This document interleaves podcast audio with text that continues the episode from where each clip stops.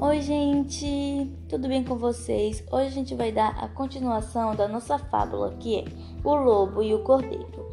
Então vamos começar para a gente ver o que o lobo pensou. O lobo pensou um pouco e disse: Se não foi você, foi seu irmão.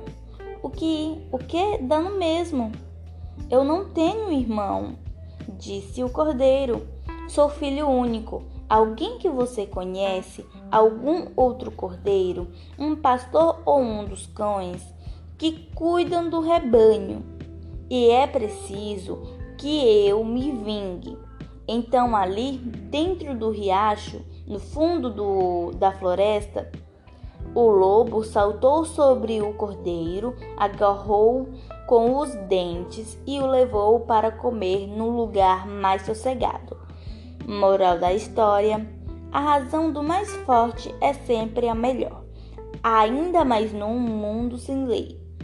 Então foi isso, a minha fábula do lobo e o cordeiro. Espero que vocês tenham gostado. Então foi isso, tchau e até a próxima. Beijo!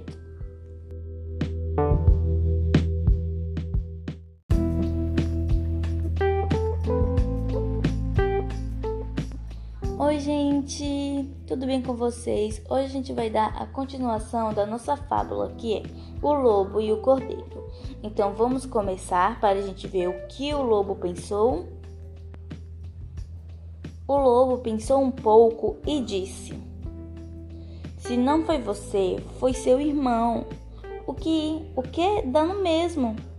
Eu não tenho irmão, disse o cordeiro. Sou filho único alguém que você conhece, algum outro cordeiro, um pastor ou um dos cães que cuidam do rebanho. E é preciso que eu me vingue. Então, ali dentro do riacho, no fundo do, da floresta, o lobo saltou sobre o cordeiro, agarrou com os dentes e o levou para comer num lugar mais sossegado. Moral da história: a razão do mais forte é sempre a melhor, ainda mais num mundo sem lei.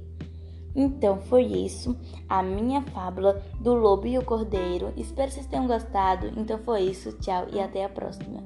Beijo!